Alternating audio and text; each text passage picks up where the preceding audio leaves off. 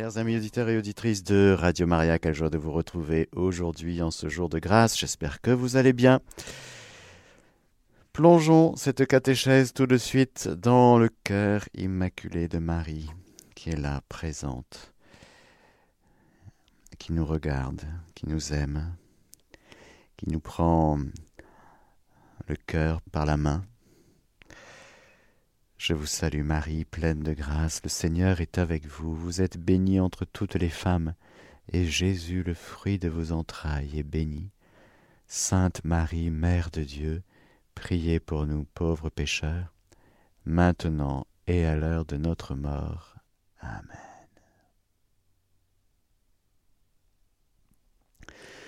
Pitié pour moi, mon Dieu, dans ta bonté, en ta grande tendresse, efface mon péché Lave-moi tout entier de mon mal, et de ma faute purifie-moi. Car mon péché, moi je le connais, ma faute est devant moi sans relâche. Contre toi, toi seul, j'ai péché, ce qui est mal à tes yeux, je l'ai fait. Pour que tu montres ta justice quand tu parles, et que paraisse ta victoire quand tu juges. Vois, mauvais, je suis né, pécheur, ma mère m'a conçu. Mais tu aimes la vérité au fond de l'être, dans le secret, tu m'enseignes la sagesse. ôte mes tâches avec l'hysope, et je serai pur. Lave-moi, je serai blanc plus que neige. Rends-moi le son de la joie et de la fête, qu'ils dansent les eaux que tu broyas. Détourne ta face de mes fautes, et de tout mon mal, tout mon mal efface-le. Dieu crée pour moi un cœur pur, restaure en ma poitrine un esprit ferme. Ne me repousse pas loin de ta face, ne m'enlève pas ton esprit de sainteté. Rends-moi la joie de ton salut, assure en moi un esprit magnanime. Aux rebelles j'enseignerai tes voies, vers toi reviendront les pécheurs. Affranchis-moi du sang, Dieu, mon Dieu de mon salut, et ma langue acclamera ta justice. Seigneur, ouvre mes lèvres, et ma bouche publiera ta louange. Voilà, voilà, voilà, frères et sœurs, nous sommes dans cette catéchèse en train de voir comment Dieu va réagir à cette faute, au péché personnel d'Adam et Ève et surtout et encore, enfin en plus au péché originel voilà que notre nature humaine, elle est blessée au soir de la chute, et que nous, fils d'Adam, fils d'Ève, en cette vallée de larmes, nous gémissons et pleurons, comme nous disons dans le Salve Regina. Néanmoins, notre nature humaine, si elle est blessée, elle n'est pas complètement corrompue. Nous pouvons faire quelques bonnes œuvres, nous pouvons aimer un peu quand même, aimer un peu en vérité. Nous ne sommes pas complètement fichus, mais mais, au regard du salut, au regard de la vie divine, nous n'arrivons plus à aimer Dieu par-dessus tout, ni par conséquent à nous acquitter des plus hautes exigences de la volonté divine, exprimée dans la loi naturelle. Aujourd'hui, nous allons voir ce que c'est que la loi naturelle et la conscience, car voilà que, au soir de la chute, l'humanité se trouve dans un état quand même très délabré. J'espère vous avoir, vous avoir fait un petit peu plus toucher du doigt le chaos que c'est que le péché, le péché originel en particulier. Nous sommes descendus très très bas.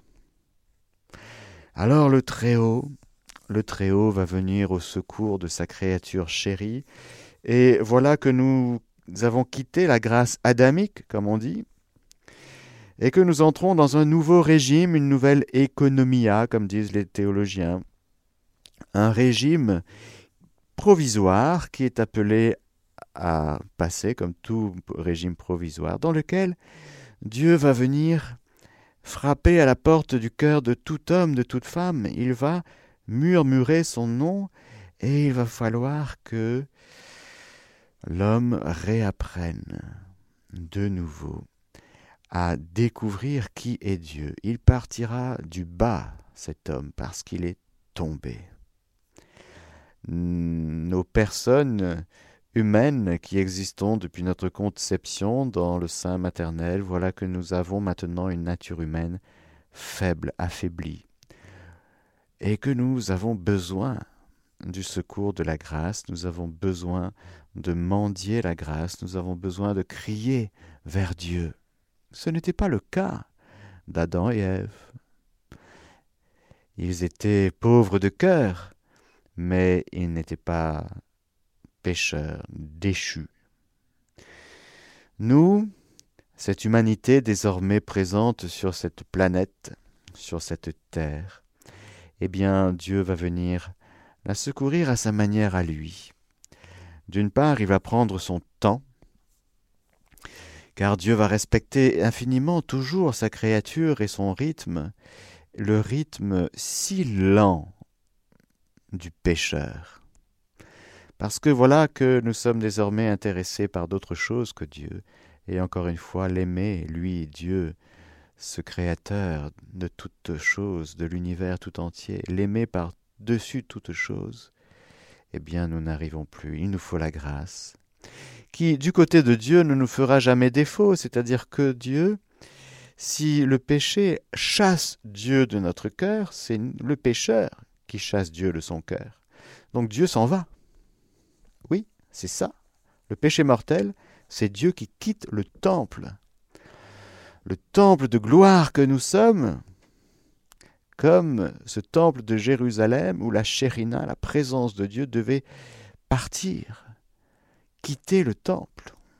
C'est affreux d'avoir un temple où nous sommes faits pour vivre avec Dieu dans ce temple, cette maison de prière qui est devenue une maison de commerce. Alors Dieu part, oui. Pourquoi? Parce que nous le chassons, tout simplement. Mais Dieu veut rester, toujours. C'est nous qui le chassons. Alors Dieu se propose, se repropose, et du coup, lui aussi, maintenant, il va se faire mendiant, et il va frapper à la porte de notre cœur, comme il dit. Dans le livre de l'Apocalypse, voici que je me tiens à la porte. Avant il était dedans, maintenant il est dehors. Alors c'est du dehors qu'il frappe à la porte de notre cœur.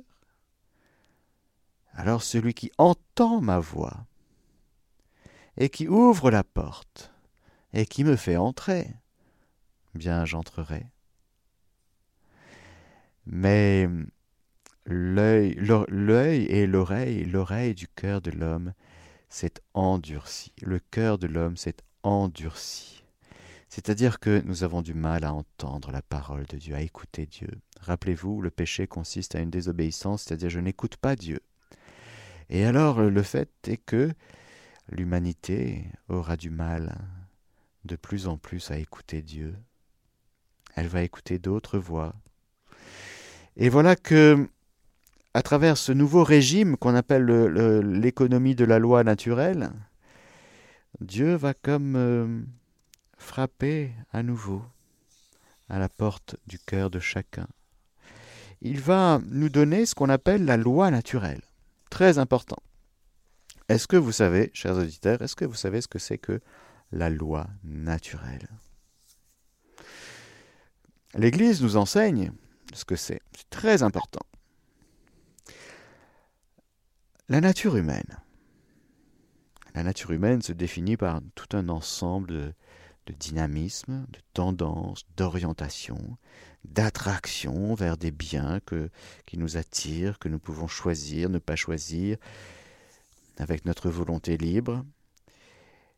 Et au milieu de toutes ces attractions diverses et variées, de tous ces élans, de tous ces désirs, de toutes ces envies, de toutes il va falloir quand même repérer ce qui est le bien le meilleur.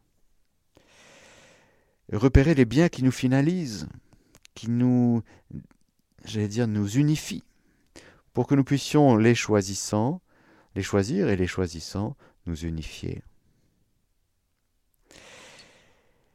Nous avons pour, pour, cela souvent besoin de conseils, de prendre du temps, de discerner, puis de décider et puis de faire ce qu'on a décidé en fonction des lumières que nous avions, et c'est comme ça que tout homme, toute femme oriente sa vie de tous les jours.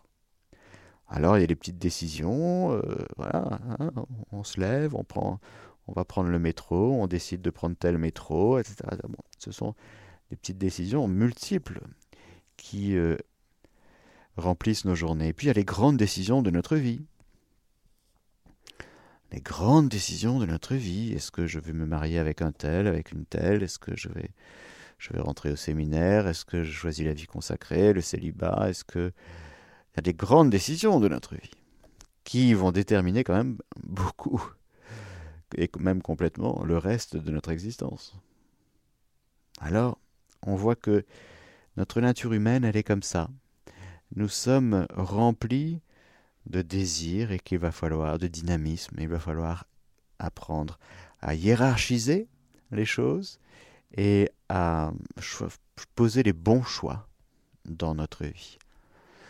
Ça peut être des choix d'études, des choix professionnels, des choix de, de immobilier, des choix d'aller vivre à tel endroit, etc. etc. Bon. Vous allez me dire, mais qu'est-ce que Dieu va bien faire là-dedans? Eh bien justement, la loi naturelle, c'est une participation de la loi éternelle dans la créature raisonnable, c'est-à-dire que c'est une lumière mise par Dieu dans notre intelligence. Rappelons-nous que notre intelligence, elle est faite pour le discerner le vrai, entre autres. Elle a plusieurs opérations, l'intelligence. Mais elle est faite pour reconnaître ce qui est, pour reconnaître, euh, pour être dans le vrai. Elle est faite pour la lumière, l'intelligence. Et comme elle est blessée, eh bien Dieu vient à notre aide en nous donnant des lumières, mais des lumières qui sont naturelles. Ce ne sont pas encore des lumières surnaturelles ou qui vont nous expliquer des grandes choses sur le mystère de Dieu. Ce n'est pas le don d'intelligence du Saint-Esprit. là, on est, si vous voulez, on se, on rentre, si vous voulez, de boîte à 5 heures du matin et on a beaucoup bu et on est un peu mal en point. voyez, c'est un peu l'état de l'humanité au soir de la chute. Donc, si vous voulez, ce n'est pas le, moment des grandes révélations divines. Non, il faut, réparer, il faut guérir, il faut restaurer, il faut, faut, oui, faut prendre soin, parce que nous sommes très abîmés. Alors, c'est comme ça que Dieu va faire. il va nous donner sa lumière, sa loi naturelle, qui va tomber dans notre intelligence et qui va nous aider à discerner le bien à faire et le mal à éviter. Fais ce qui est bien, évite ce qui est mal. Tel est son principe immuable et universel. Lorsque nous parlons de la loi naturelle, c'est toujours ça. Dans son principe immuable et naturel, c'est fais ce qui est bien, évite ce qui est mal. Alors, vous allez me dire, mais ça c'est dans quel domaine? Eh bien dans tous les domaines. Fais ce qui est bien, c'est-à-dire prends le bon métro pour arriver à l'heure à ton travail le matin. C'est le domaine. Un domaine euh, voilà, de décision qui ton organisation pour faire ton devoir d'État, euh, si tu es chrétien, mais il faut faire ce qui est bien, ce qui est à faire euh, voilà, dans ta vie professionnelle. Ou si tu veux arriver à l'heure à la messe, hein, c'est pas mal aussi, hein, si tu es chrétien, catholique. Et puis aussi, voilà, pour si tu, veux vivre correctement, honnêtement, eh bien, remarque bien que dans toutes tes activités de tes journées, il y a cette petite lumière de Dieu qui t'est donnée et qui te dit fais ce qui est bien, évite le mal. Ce sera dans les domaines de tout ce qui contribue à notre qualité de vie, qualité de vie biologique, c'est l'intégrité du corps, dans, ce que tu achètes à manger, dans ce que tu manges, dans ce que tu bois. Il y a toujours cette euh, petite euh, lumière qui te dit ben, ça c'est bien, ça c'est moins bien. Hein. Dans l'usage des biens extérieurs, dans l'intégrité de ta vie, telle que la nourriture, le vêtement, le logement, le travail, la qualité de ton environnement, du genre ben, laisser le chauffage euh, allumé tout le week-end sur, pour qu'il fasse 30 degrés dans ton appartement alors que tu n'y es pas. Peut-être pas, oui. Hein bon, des petites choses comme ça, très concrètes. Bon. Et puis dans tout ce qui est le domaine de euh, la reproduction, la procréation pour nous êtres humains, pour euh, perpétuer l'espèce, le rapport de l'homme et la femme, tout le domaine de la sexualité, et bien sûr dans le domaine de l'éducation des enfants.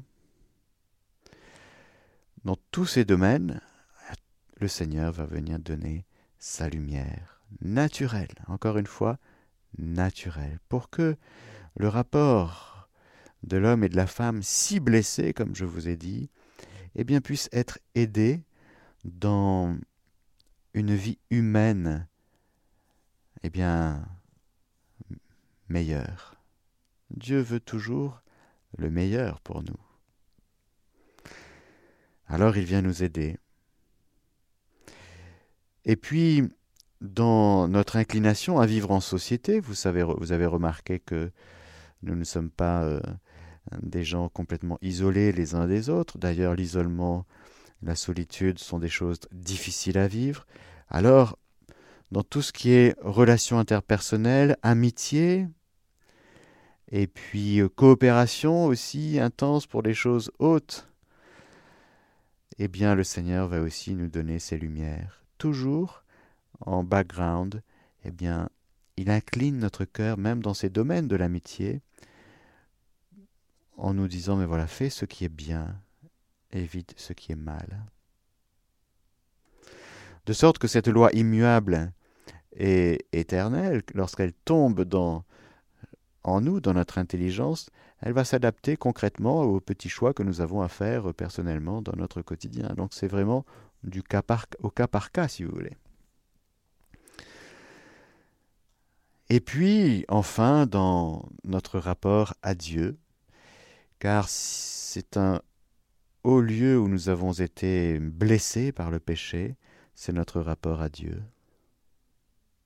Là aussi, le Seigneur va nous donner plus tard euh, une révélation divine magnifique, mais déjà il vient nous aider par des lumières naturelles. Il vient déjà nous orienter, nous aider. C'est tout l'aspect de la vertu de religion c'est la croyance. La croyance, c'est l'homme blessé qui se tourne vers le transcendant, l'au-delà, l'absolu, la divinité.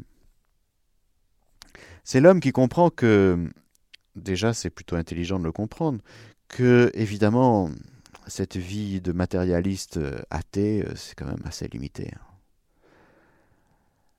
Qui peut dire qu'il est heureux dans ce monde matérialiste athée? C'est quand même spécial.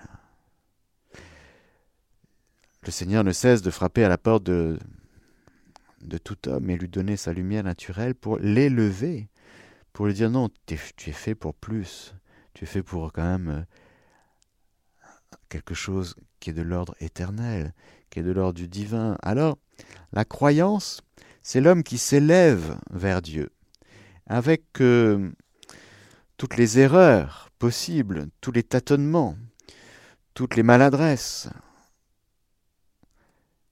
Mais c'est l'homme néanmoins qui réalise que il y a quelque chose en lui qui l'appelle à dépasser les contingences de son quotidien.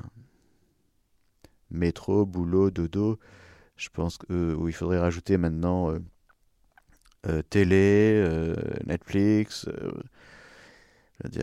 J'arrive chez moi, je regarde mes séries et le lendemain, je me réveille pour. J'allume la télé, puis je bosse, puis je rentre, et puis je regarde la, télé. Enfin, c'est indigne d'une vie humaine. Parce que justement, Dieu frappe à la porte du cœur de l'homme en lui donnant ses lumières, fait ce qui est bien et évite ce qui est mal, recherche recherche la vérité, élève-toi un peu. Hmm. Alors c'est vrai que la vie de matérialiste et, athée de nos sociétés euh, tire vers le bas, maintient en bas, pour qu'au fond l'homme puisse se désespérer toujours. Le Seigneur lui donne sa lumière naturelle, la loi naturelle, qui va, qui va venir justement l'aider à s'élever, à s'orienter pour qu'il puisse poser des bonnes décisions. On est dans le domaine là de la vie naturelle, normale, j'allais dire. Donc la question c'est que lorsque Dieu, donne toutes ces lumières, est-ce que l'homme va capter la lumière que Dieu lui donne? Est-ce qu'il va entendre la voix du Seigneur qui parle à travers ses inclinations? Dieu prend l'habit des inclinations naturelles. Parce que c'est là que nous sommes arrivés, si vous voulez. C'est déjà une condescendance extraordinaire de la part de Dieu dans ce régime, dans cette économie de la loi naturelle. C'est là que nous parlons de la conscience, ou du cœur si vous voulez. Au fond de sa conscience, nous dit Gaudium et Spes au paragraphe 16, c'est un document du Concile Vatican II, au fond de sa conscience, l'homme découvre la présence d'une loi. Ah, la loi naturelle. D'une loi qu'il ne s'est pas donnée lui-même. Il n'a pas produit lui-même cette loi, mais à laquelle il est tenu d'obéir, c'est-à-dire d'écouter et de d'aller jusqu'au bout de l'écoute quand même, c'est-à-dire jusqu'à l'exécution. Cette voix qui ne cesse de le presser d'aimer et d'accomplir le bien et d'éviter le mal, au moment opportun résonne dans l'intimité de son cœur, fais ceci, évite cela. Car c'est une loi inscrite par Dieu au cœur de l'homme.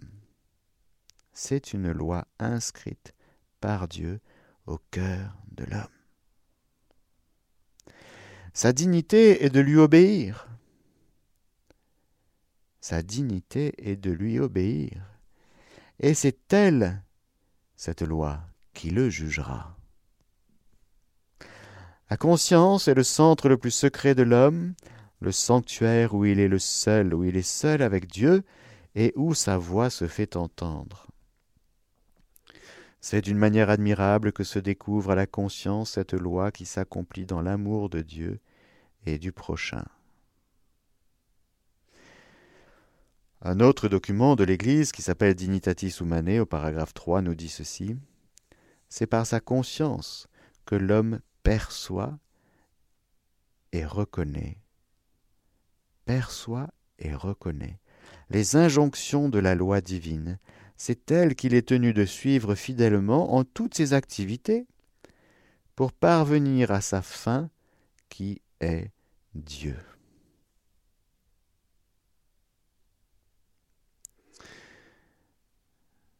Lorsque nous parlons de conscience, conscience cum scire en latin signifie savoir avec. C'est-à-dire, c'est un savoir uni à quelque chose de distinct, voire même à quelqu'un d'autre. La conscience va être donc ce lieu intérieur où nous recevons une lumière que nous appelons la loi divine, naturelle, une lumière qui est déposée en nous pour que nous puissions non seulement la percevoir, la reconnaître, et la suivre. Et c'est une... Euh, je reconnais, le fait de reconnaître, je porte un jugement sur la loi. Je reconnais, je dis, tiens, ça, c'est ce qui est à faire. Ça, c'est bien et c'est ce que je dois faire. Ça, c'est ce que j'ai à éviter. Je ne vais pas faire ça. Je ne vais pas choisir ça mais je vais choisir autre chose. Il y a donc tout un, toutes sortes de choses qui, qui se passent en nous. le discernement, l'attraction, on est attiré par un bien, on reconnaît que ce bien est à faire, et on le fait. Hmm. Celui qui est paresseux, il sait très bien ce qu'il est à faire, mais il ne le fait pas. Et c'est en faisant, c'est en pratiquant, c'est donc c'est en obéissant, une obéissance qui va jusqu'à l'exécution, que nous grandissons dans une vie vertueuse, dans le bien. Et du coup, Saint Paul déjà en parle dans, dans sa lettre aux Romains. Il nous dit, quand des païens privés de la loi, de la loi mosaïque, hein, de, la loi euh, qui sera donnée au Sinaï plus tard, quand des païens privés, privés de la loi accomplissent naturellement les prescriptions de la loi, ces hommes, sans posséder de loi, avec un, grand L, se tiennent à eux-mêmes lieu de loi. Ils montrent la réalité de cette loi inscrite en leur cœur, à preuve le témoignage de leur conscience, ainsi que les jugements intérieurs de blâme ou d'éloge qu'ils portent les uns sur les autres. C'est-à-dire que en conscience lorsque nous obéissons à la loi divine déposée dans notre cœur et qui nous dit fais ceci, évite cela, fais ce qui est bien, évite le mal. Eh bien, lorsque nous pratiquons le bien, il y a encore en nous cette espèce de savoir avec, de conscience, c'est-à-dire on dirait ça c'était bien, en effet, j'ai bien fait de faire ça. Je suis content, j'ai un peu de, un peu de paix, un peu de joie. Par contre, lorsque je ne fais pas ce que je devrais faire, ou lorsque je me trompe, par exemple, ou, ou par exemple je sais ce que je dois faire et voilà, je ne le fais pas, eh bien, en conscience, je me donne à moi-même un jugement intérieur de blâme. C'est ma conscience. C'est grand la conscience, et c'est à chacun, quelle que soit sa religion, Dieu donne sa loi naturelle et Dieu éclaire tout homme. C'est déjà le Verbe éclaire tout homme. Ce sont déjà comme des rayons de la grâce christique du Christ qui viendra pleinement au moment de l'incarnation et qui se développera et dérivera bien sûr de la venue de Jésus-Christ dans la chair. Mais déjà, si vous voulez, c'est déjà le Verbe qui d'une manière invisible, secrète, vient frapper à la porte de tout cœur, de toute âme, de toute conscience, pour que dans ces cœurs qui s'ouvrent à la grâce, eh bien, ce soit déjà un petit peu sur cette terre la cité de Dieu, comme dira saint Augustin, dans la cité de Dieu, dans le livre 14 au chapitre 28, dans l'état de grâce accepté, comme dit le cardinal Journet. C'est-à-dire que quand le cœur s'ouvre à la grâce et obéit parfois un peu obscurément, et fait ce qui est à faire parce que c'est le bien, eh bien ce cœur est déjà secrètement investi par la grâce et peut même être justifié et purifié du péché originel lorsque ce bien, j'allais dire, euh, est comme héroïque à, à pratiquer, à faire. Mais aussi, il y a l'endurcissement du cœur qui est possible, c'est-à-dire que le cœur, soit il ne capte rien du tout, c'est-à-dire que il s'enferme dans ses choix de vie, renfermé sur lui-même, pour lui-même, en vue de lui-même. À ce moment-là, s'il se ferme à la grâce, ou si parfois il perçoit des lumières et s'il il désobéit, c'est-à-dire qu'il repère, il perçoit, il reconnaît, mais il ne fait pas, il ne pratique pas, il dit non. Alors, c'est déjà malheureusement ici-bas la cité du mal qui existe, qui se forme et qui progresse. Deux amours ont donc bâti deux cités, l'amour de soi-même jusqu'au mépris de Dieu, celle de la terre, et l'amour de Dieu jusqu'au mépris de soi-même, celle du ciel. Déjà dans le cœur de l'homme, avant même que le Seigneur euh, augmente ses lumières, la puissance de sa luminosité par les rayons de sa grâce avec, euh, euh, Abraham, Isaac, Jacob, Moïse, etc. Eh bien, dans le cœur de tout homme, frères et sœurs, Dieu se manifeste. Il y aura des réponses, de belles réponses. Il y aura des justes, des personnes qu'on appelle des justes de l'Ancien Testament. Et il y aura par exemple Noé, très belle personne Noé. Noé n'est pas un juif, il n'a pas reçu la loi euh, de Moïse, il n'a pas reçu la Torah. Qu'est-ce qu'il a reçu Noé? Eh bien, il a reçu des lumières divines qu'il a repérées comme divines et il a obéi. Eh bien, on le remercie quand même. Parce que le voilà qui, au milieu de tout, se met à fabriquer une arche et à mettre dedans ce qu'il faut pour que, au moment du déluge, eh bien, les habitants de l'arche soient sauvés suite à la corruption généralisée de l'humanité. L'Écriture nous enseigne dans le livre de la Genèse justement que il y a plus d'hommes qui désobéissent à leur conscience, qui désobéissent à Dieu, en conscience que d'hommes qui obéissent. Il y a donc une corruption. Cette corruption gagne, se généralise, et il y aura Dieu qui va intervenir à travers Noé. Noé avait trouvé grâce aux yeux du Seigneur. Et voilà que Dieu va vouloir recommencer à partir comme d'une humanité nouvelle, et avec ce signe de l'arc-en-ciel qui montre que Dieu persiste à sauver l'homme. Et il cherche, pour accomplir ce salut, il cherche justement des personnes obéissantes. Car rappelons-nous, le drame de l'humanité, c'est qu'elle désobéit, c'est qu'elle n'écoute pas. Et même lorsqu'elle perçoit des lumières divines, elle dit non, non, j'ai compris, hein, j'ai compris, mais je, ne veux pas, ça m'intéresse pas.